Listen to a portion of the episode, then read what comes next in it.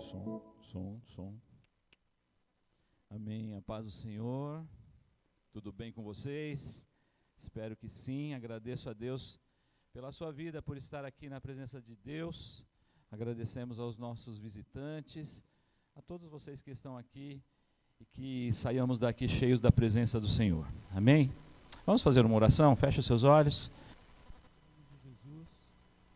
Nós te louvamos, nós te exaltamos, Senhor. Obrigado porque tu sempre estás conosco, tu nunca nos desa, nunca desaparta de nós, nunca Senhor sempre está perto. E nós lhe pedimos, Senhor, que tu fale o nosso coração intimamente, tu fale as nossas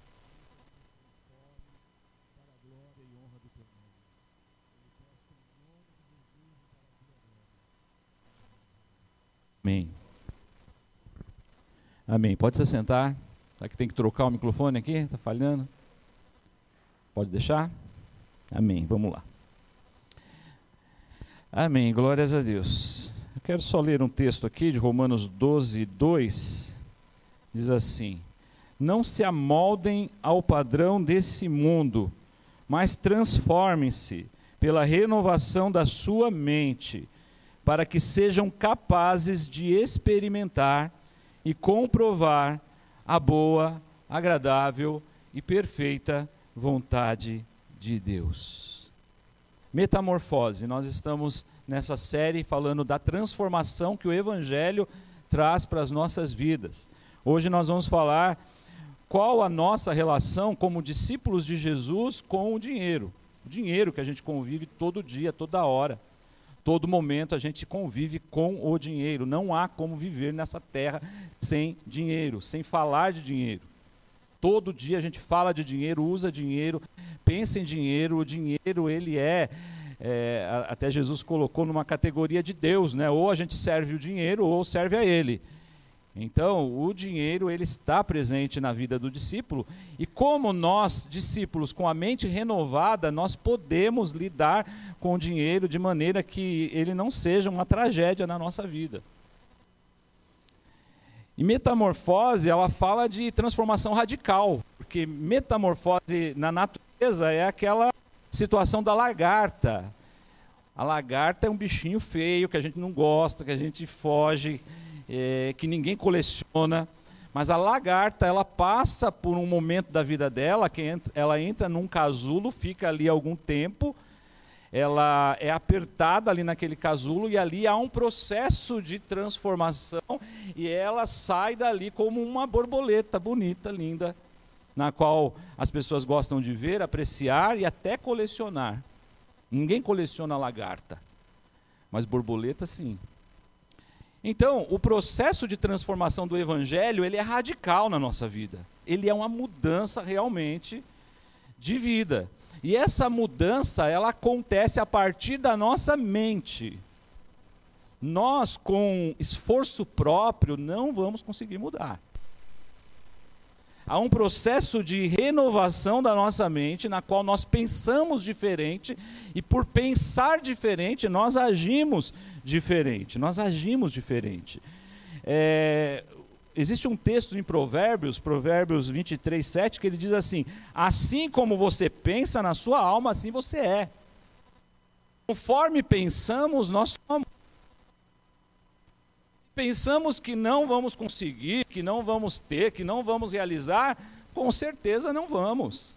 Porque as nossas ações, elas seguem os nossos pensamentos.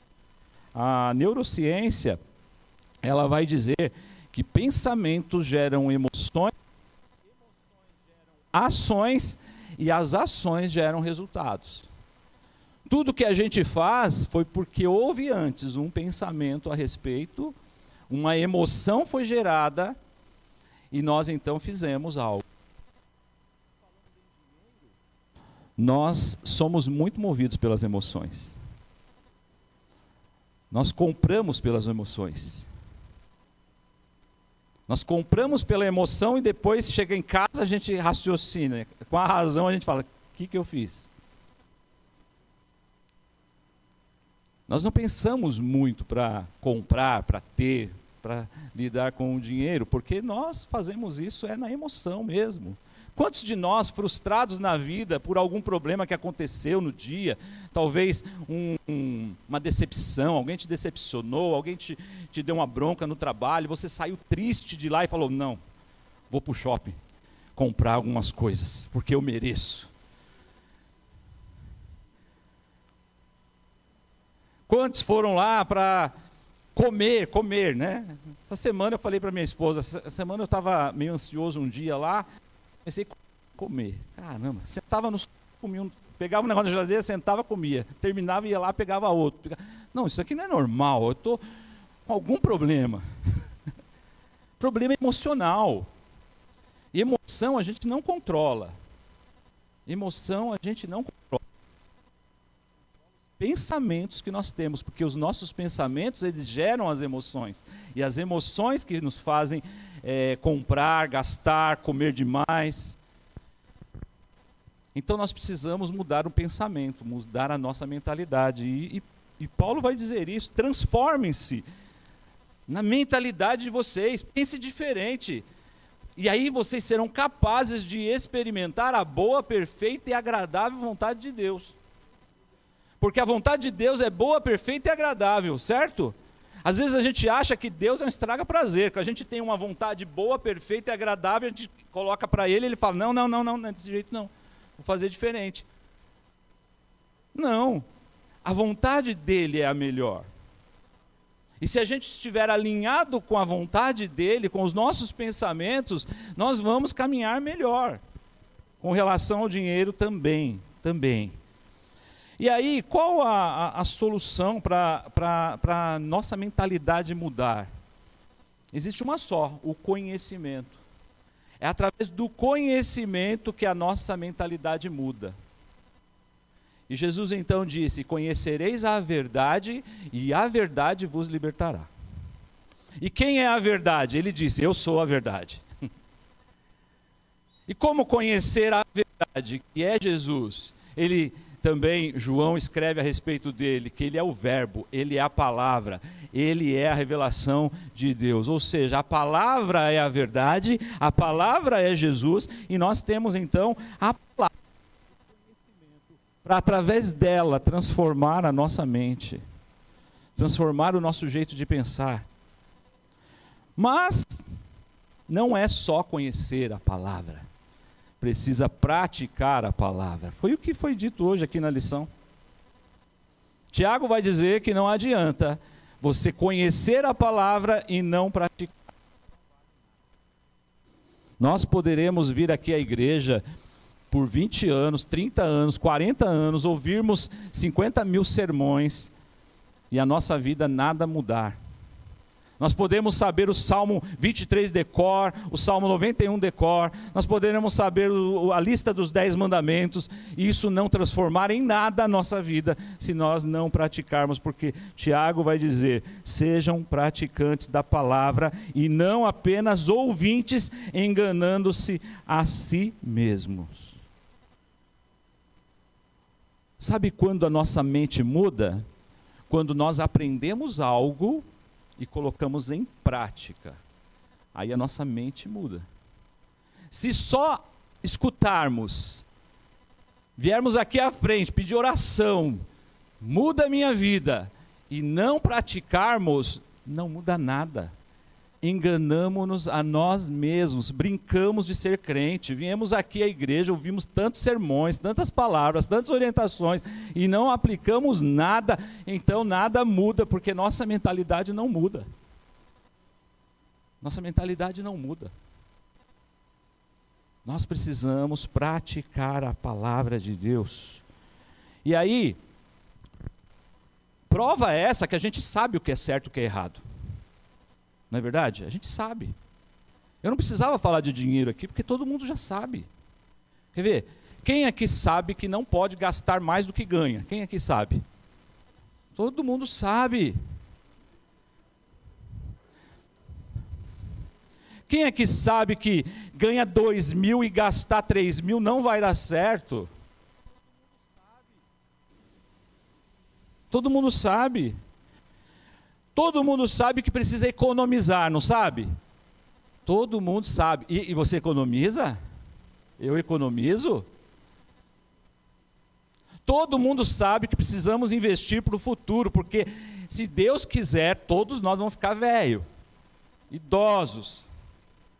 Vai gastar com convênio mais caro, vai remédio, e se não tiver aposentadoria, se não tiver uma reserva, os filhos vão ter que sustentar. Vão ter que viver de favor.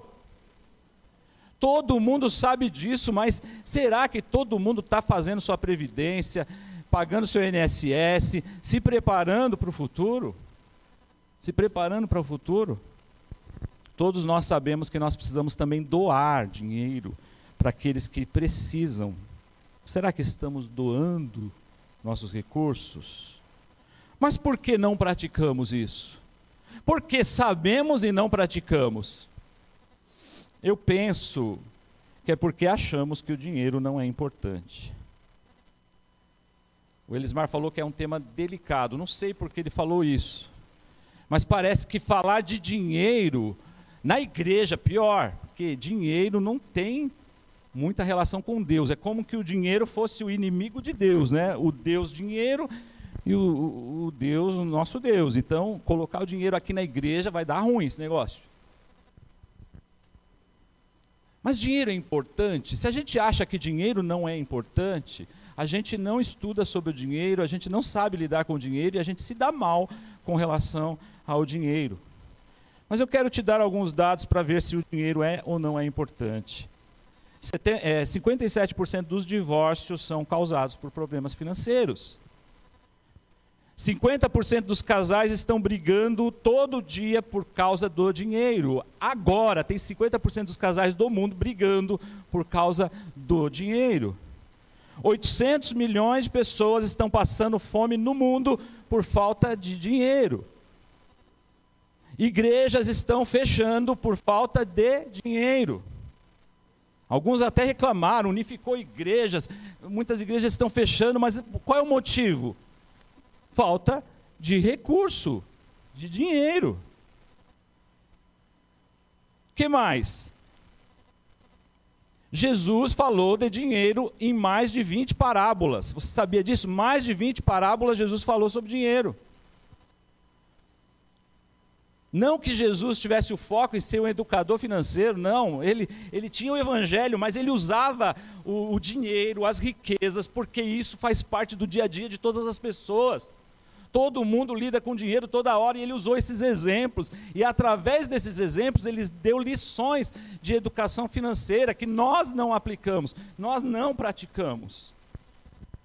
500 versos da Bíblia falam sobre amor. 700 versos da Bíblia falam sobre fé. 2.350 versos da Bíblia falam sobre dinheiro e riquezas. Dinheiro é importante?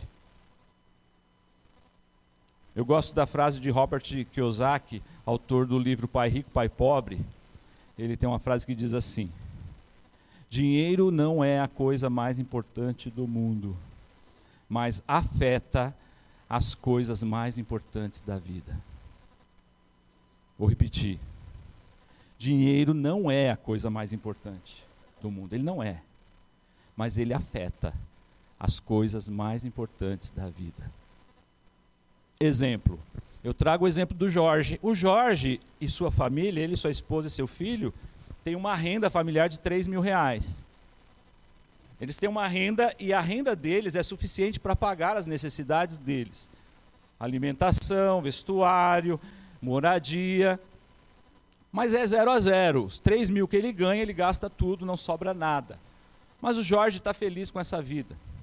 É o jeito que ele vive, é o jeito que ele quer está feliz.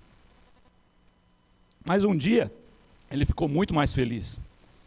O patrão dele chamou ele no escritório e deu uma promoção e falou que ele ia ter um aumento de 900 reais. 900 reais, Jorge, oh, legal.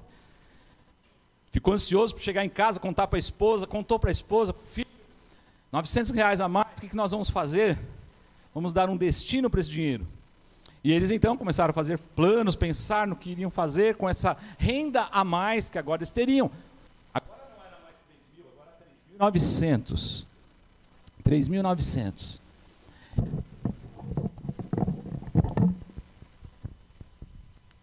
E aí, eles, resolveram comprar um carro.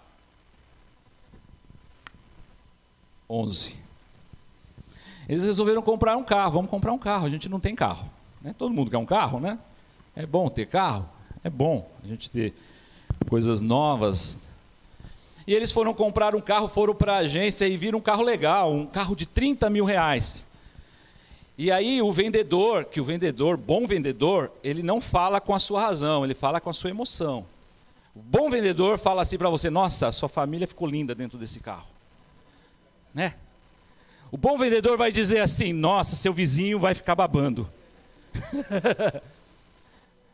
E você vai na igreja, nossos irmãos vão ficar, nossa, o irmão tá bom, hein?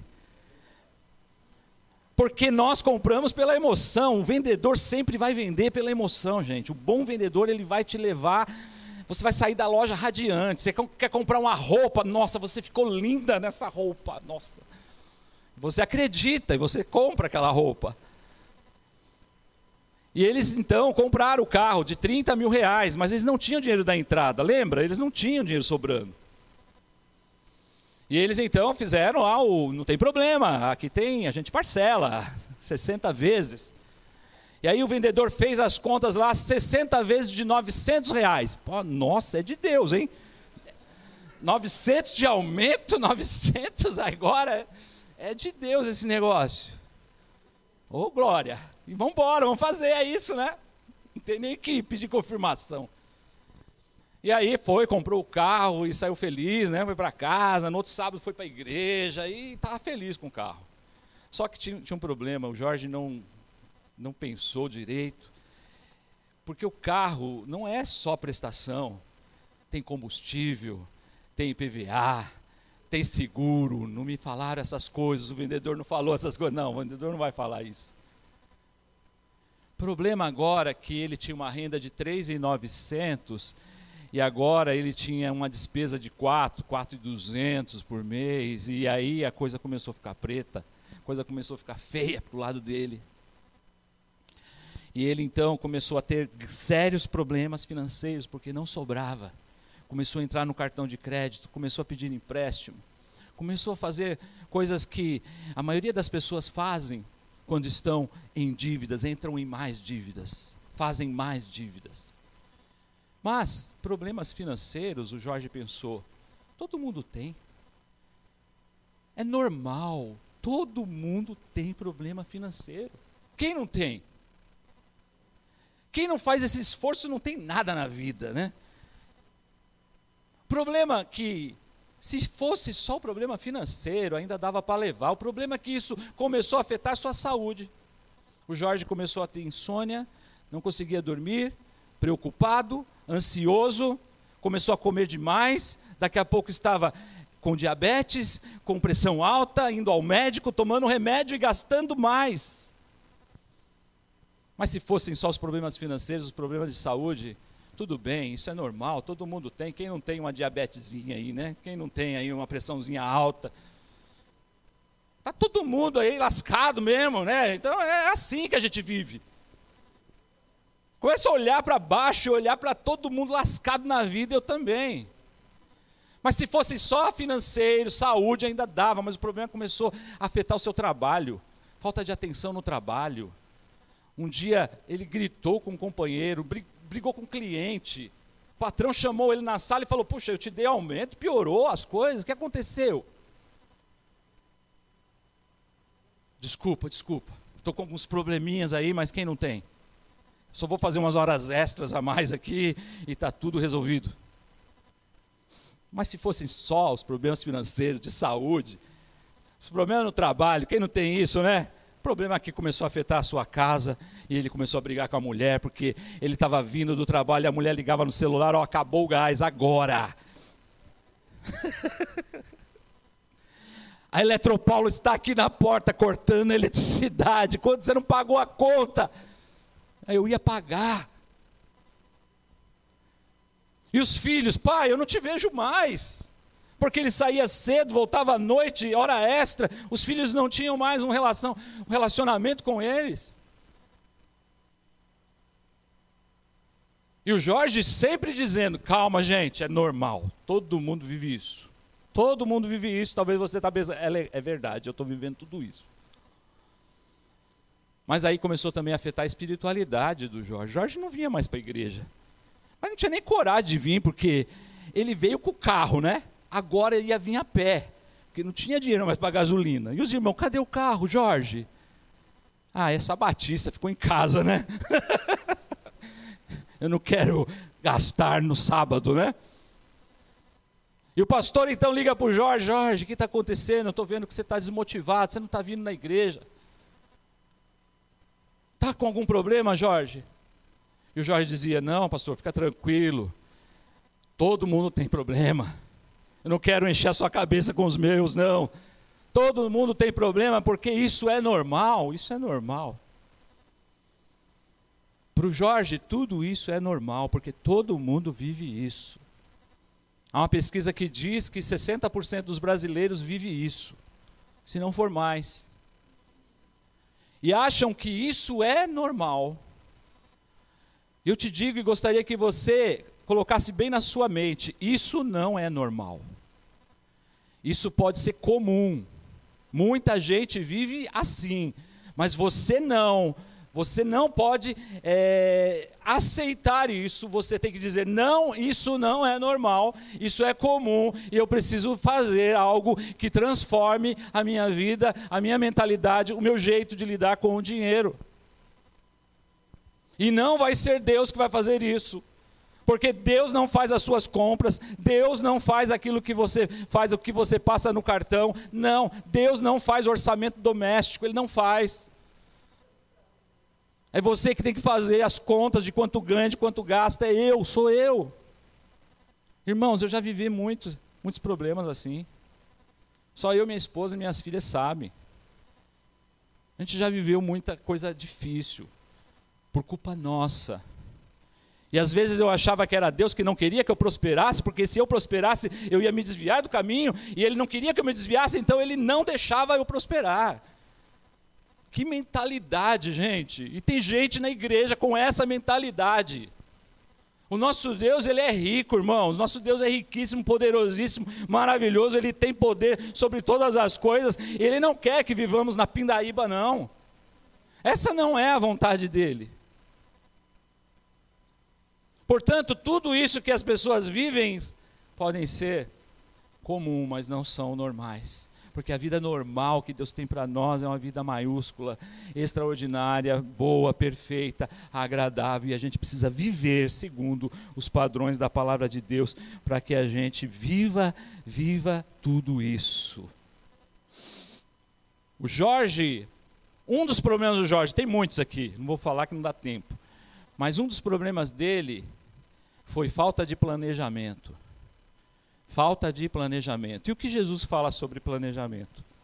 Jesus fala que se você for construir uma torre, mas não precisa ser uma torre, se for construir um quartinho, for construir um banheiro, se você for trocar de carro, se você for trocar de celular, se você for fazer qualquer coisa, para, senta, faz as contas, vê se dá. É Jesus que falou. Não é educador financeiro, não, é Jesus. Ele está falando, ó, faz as contas, porque você vai passar vergonha. O Jorge passou vergonha. Passamos vergonha porque queremos, porque não planejamos. Você sabe quanto você ganha? O Jorge pensou que ele ganhou 900 reais de aumento e ele ganhou 900. Não ganhou 900. Desconto de INSS, desconto de IR, desconto disso, desconto daquilo, esses 900 virou uns 650, 700. E ele acha que sabe quanto ganha. Você sabe quanto você ganha? Agora pior, você sabe quanto você gasta? Quanto eu gasto? Se a gente não escrever, pessoal, se a gente não colocar o dinheiro no seu lugar, ele manda na gente. E aí, a, o conflito entre o dinheiro e Deus é esse. Ou o dinheiro é senhor, ou o dinheiro é servo. Se o dinheiro é senhor, Deus está fora. Deus está fora. Porque ninguém pode servir a dois senhores. Escolhe. Você quer servir ao dinheiro? Serve o dinheiro. Você quer servir a Deus? Serve a Deus. E o dinheiro é importante? O dinheiro é importante, mas ele é servo. Amém? O dinheiro, ele é ferramenta de bênção nas nossas mãos. Amém? Se o dinheiro for ferramenta de Deus nas nossas mãos, nós vamos ver pessoas necessitadas e vamos ajudar. Nós vamos ajudar nossa família, nós vamos ajudar nossos irmãos, nós vamos poder ajudar a igreja, nós vamos colaborar com o reino, vamos mandar missionários para outros lugares do mundo, porque o dinheiro ele é ferramenta de bênção nas nossas mãos se ele for servo. E aí a gente pensa que ser o, o dinheiro ser o nosso Deus é só para rico. Não. Pelo contrário, a maioria dos pobres, estou falando de pobre de mentalidade, tá? Porque não dá para distinguir pobre nem rico com um valor exato. Não tem valor. Não existe valor exato. Mas na maioria das pessoas que têm menos, elas são mais escravas do dinheiro do que quem tem mais. Por quê? Certamente você já falou isso, eu já falei. Eu não sei onde o meu dinheiro vai. Quem aqui já falou? Sem mentira, tá, pessoal? Eu não sei onde meu dinheiro vai. Se eu não sei onde ele vai, quem que manda? É ele que manda, gente. Tem dia que o dinheiro fala assim: eu não vou na igreja. tá bom, fica aí. E você não traz ele para a igreja. O dinheiro faz você comprar coisas que você não queria comprar. Ele te domina, ele nos domina.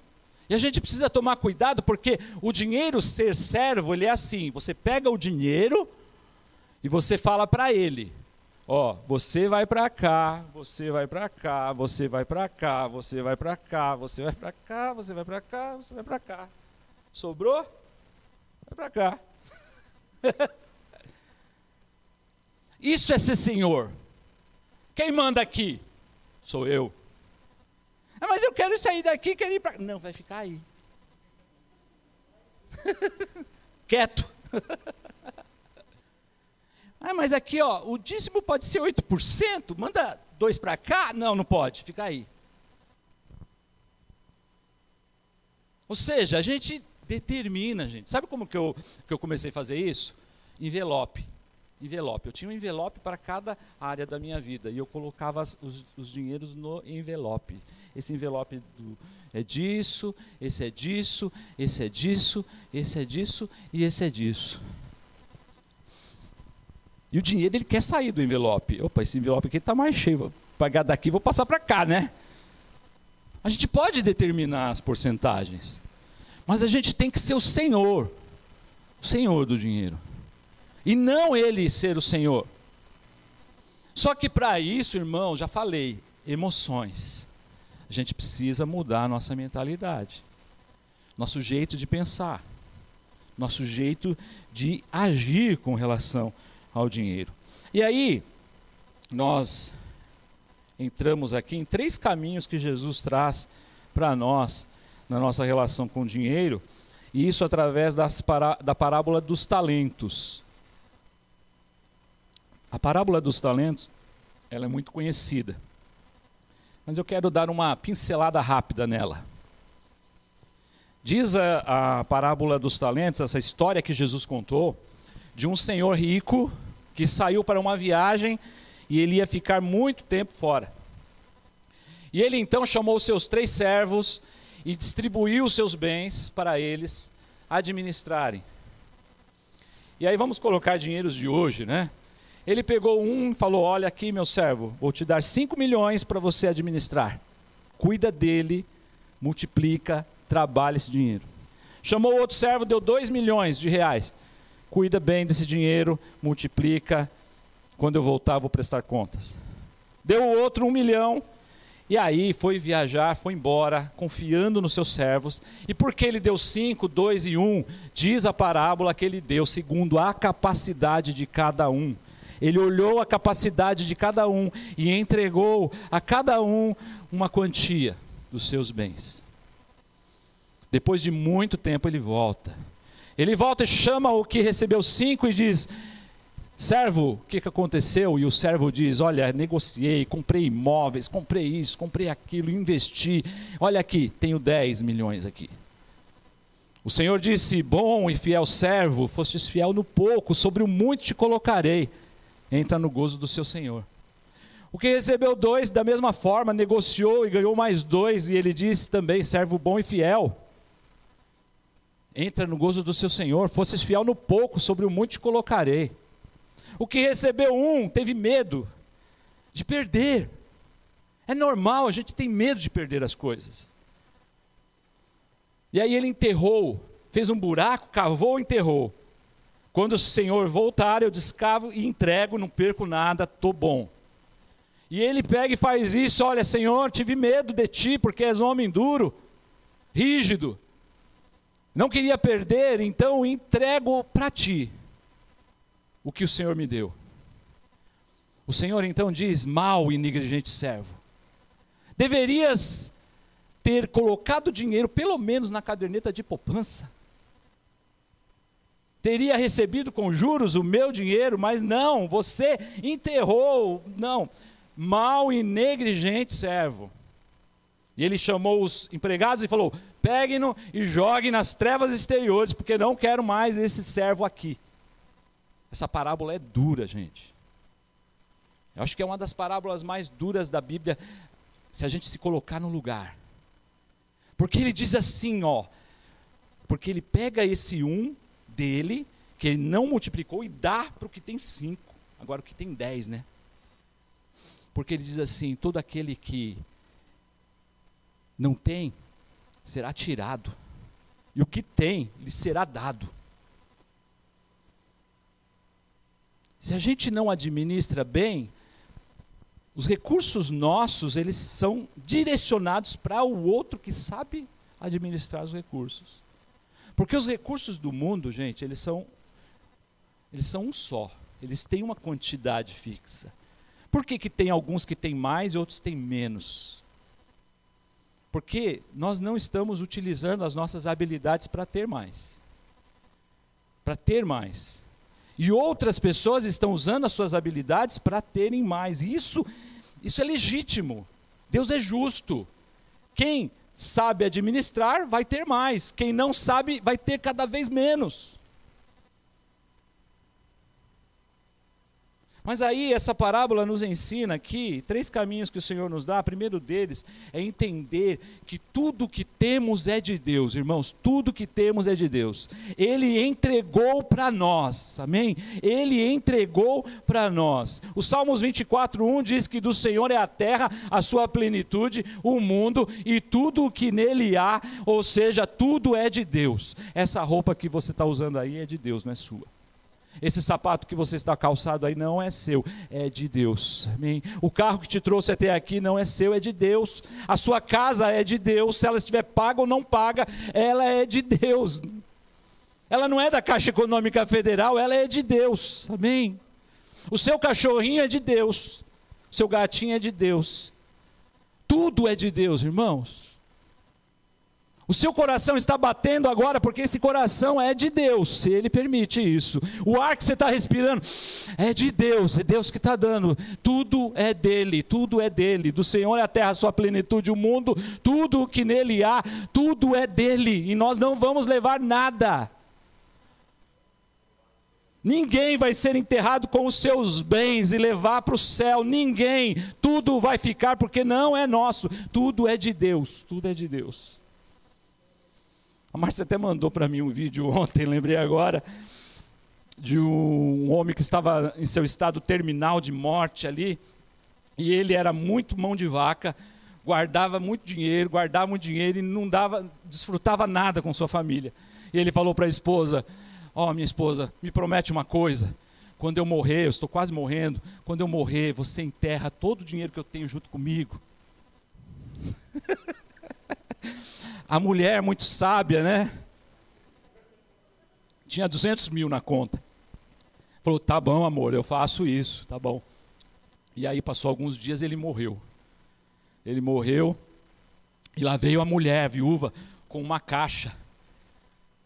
Triste. Colocou lá em cima no caixão, todo mundo olhou, todo mundo sabia a história. Fecharam o caixão, enterraram e um amigo falou: O que, que você fez, mulher? Você enterrou o dinheiro lá? Você enterrou o, seu, o dinheiro do, do, do seu marido? Ele não vai usar isso, não.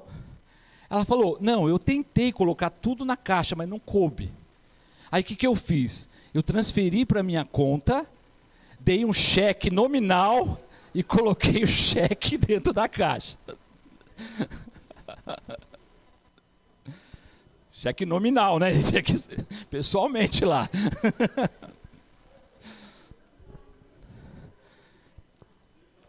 Pessoal, não tem jeito, tudo é de Deus aqui. Eu não estou dizendo que você não pode ter coisas, e deve ter coisas, e deve multiplicar as coisas que Deus te deu. Agora, se Ele é dono de tudo, o que, que eu sou? Servo administrador dele. Amém? Nós somos os administradores. Esse é o segundo caminho que Jesus nos ensina aqui. Aceite que você não é dono, que você é administrador dele. Eu sou administrador dele. E ele, com tanta riqueza, me dá o privilégio de usar os bens dele. Lembra do Alfred do Batman? O Batman bilionário mora numa mansão. E o Alfred é o mordomo. Ele mora onde? Na mansão. Ele quer dar um rolê no, no carro do Batman. Ele pode? Ô oh, Batman, deixa eu dar um rolê. Oh, pode, pode. Você é um servo bom e fiel. Ele dorme nas camas ali no quarto que ele quiser da mansão do Batman, porque ele é um mordomo, ele não é dono, mas ele usa, ele usufrui de tudo que o Batman tem, e o Batman gosta dele porque ele é um bom mordomo, ele multiplica os talentos, ele multiplica o, o que ele tem. É uma comparação muito pequena perto do nosso Deus, irmãos. Nosso Deus é muito maior do que Batman. Ele é muito mais rico porque o ouro e a prata do mundo são dele. Tudo é dele. E agora Ele nos dá algumas coisas para administrarmos, e não só dinheiro, Ele nos dá os nossos filhos para administrarmos, Ele dá a nossa vida para administrarmos, Ele dá é, o nosso trabalho para administrarmos, a nossa carreira para administrarmos, Ele dá tudo na nossa mão para que nós sejamos ótimos administradores. E o terceiro, então, e o último ponto que Jesus nos ensina nessa parábola, é que nós devemos aguardar com alegria o dia da volta do Senhor. Porque Ele vai prestar contas. Daniel, o que você fez com os talentos que eu te dei? Pergunta difícil, né? Elismar, o que você fez com os talentos que eu te dei? O que você fez com o que eu te dei?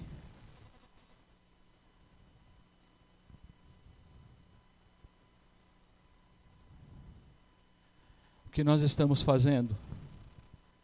Nós estamos falando hoje especificamente sobre recursos financeiros. E hoje nós vivemos num mundo consumista. Um mundo que mostra mil e um produtos que nós não precisamos. E a pergunta que a gente sempre precisa fazer: eu preciso disso? Eu preciso disso? Ou eu quero isso? Se eu quero, nem sempre é o que eu preciso. Porque às vezes nós compramos coisas para afirmar nossa identidade, quem nós somos. Você não é a roupa que você veste. Você não é o sapato que você veste. Você não é o carro que você tem. Você não é a casa que você tem. Você não é o que você tem. Você é o que você carrega dentro de você. O Espírito Santo está em você. E há uma voz direcionada para mim e para você que você é meu filho, Deus falando, você é meu filho amado. Você não precisa de coisas para ser quem você é, você já é. Você já é.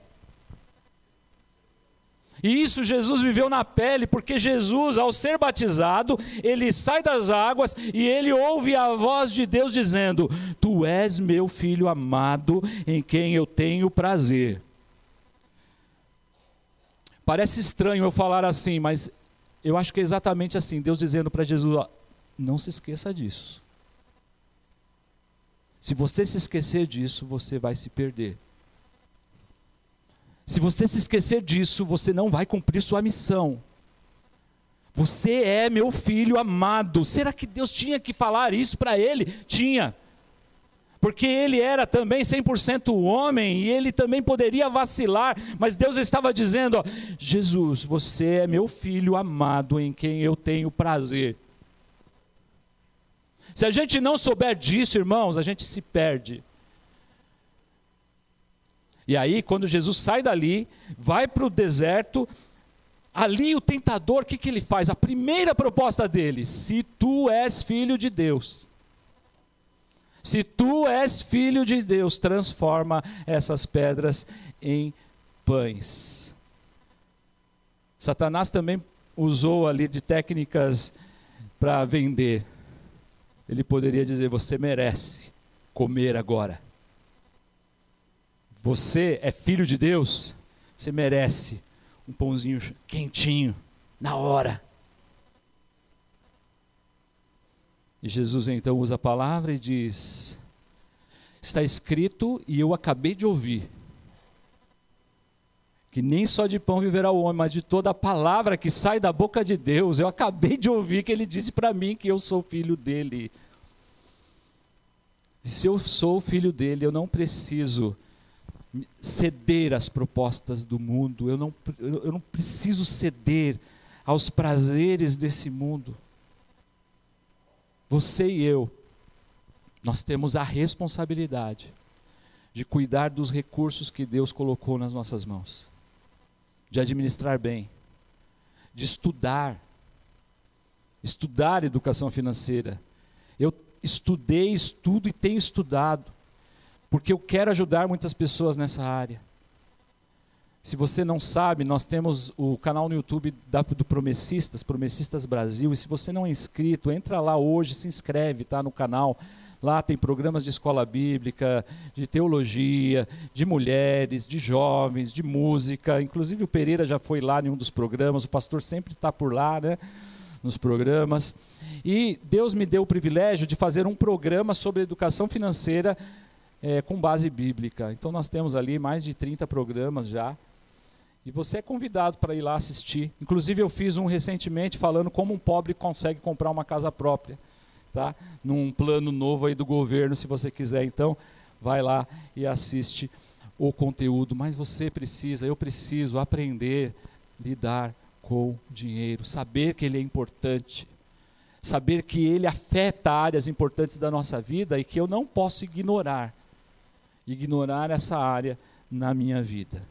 Nós vamos louvar agora e depois nós vamos orar, para que Deus te ajude a caminhar, a praticar e ser transformado na sua mentalidade para viver a boa, perfeita e agradável vontade de Deus. Amém.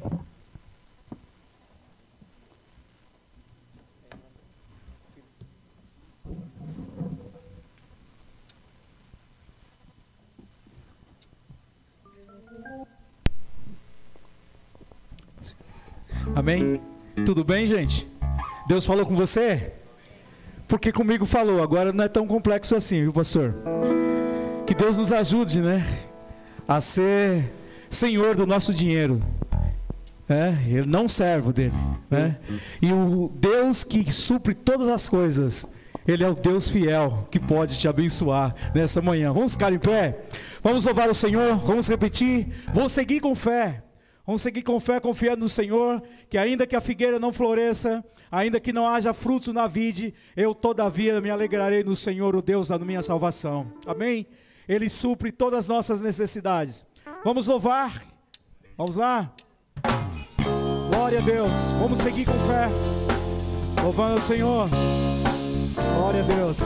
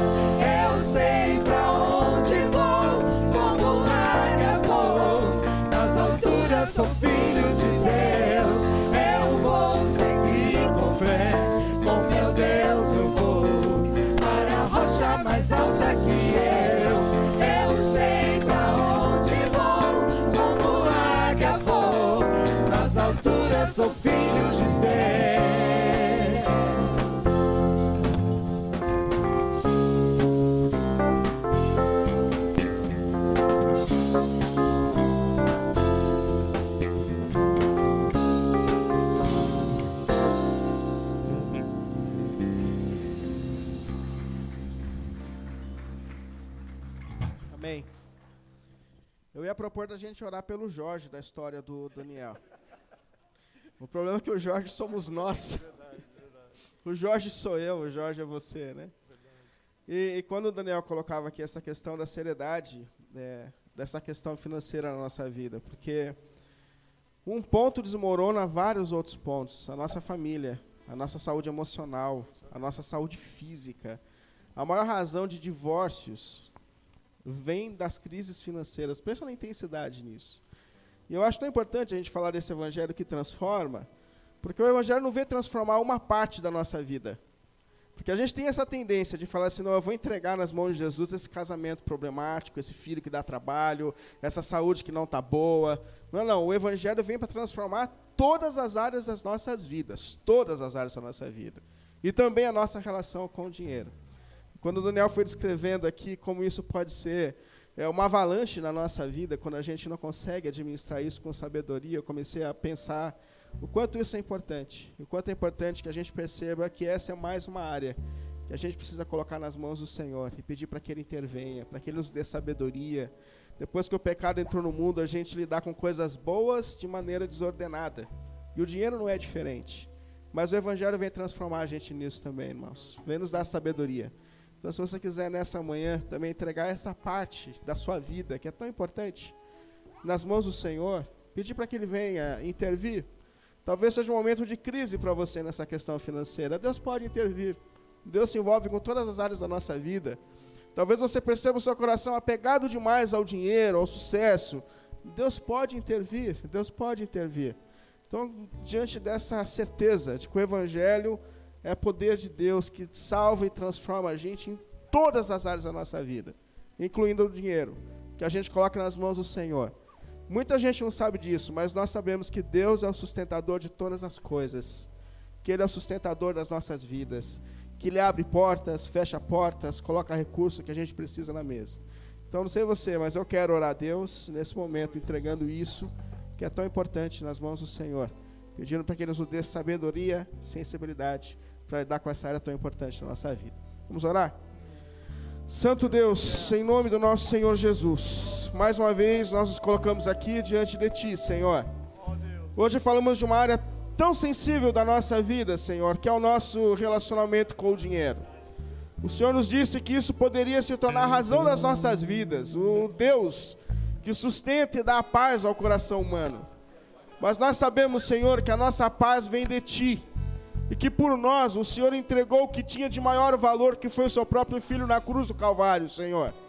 E por isso nós pedimos a Ti, Senhor, que conhece cada coração, cada mente aqui nessa manhã, Deus querido. Olhe, Senhor, para a maneira que nós estamos lidando com os recursos, com o trabalho, com o dinheiro. Sonda, Senhor, mais uma vez nessa manhã os nossos corações e as nossas mentes, Senhor e perceba se de alguma maneira nós estamos dando o demasiado valor excessivo a essa área tão intensa da nossa vida, Senhor. E nos ajude a colocar a confiança somente em Ti, Senhor. Somente em Ti, Senhor, porque Tu és o nosso sustentador. Tu és a razão da nossa vida. Nós estamos seguindo a Ti, Senhor, que abriu mão de tudo que Tu és para que nós fôssemos redimidos. Nos ajude a ter essa atitude de confiança de entrega também, Senhor, pelo nome de Jesus, Pai. Colocamos essa área tão sensível das nossas vidas nas Suas mãos. As nossas famílias, os nossos trabalhos, os nossos filhos, o nosso sustento, a nossa casa, as nossas contas, Senhor. Nós colocamos diante de Ti, Senhor. Pedimos que as Suas mãos estejam sobre cada uma delas. E principalmente sobre as nossas mentes, os nossos corações. Para que a gente consiga amar o Senhor acima de todas as coisas. Nós clamamos assim, pelo nome santo de Jesus. Em nome de Jesus. Que a graça do nosso Senhor Jesus Cristo, o amor de Deus, o nosso eterno Pai, a comunhão e as consolações de Espírito estejam conosco, hoje e sempre. Amém. Amém, meu irmão, minha irmã. Sábado abençoado pelo nome de Jesus.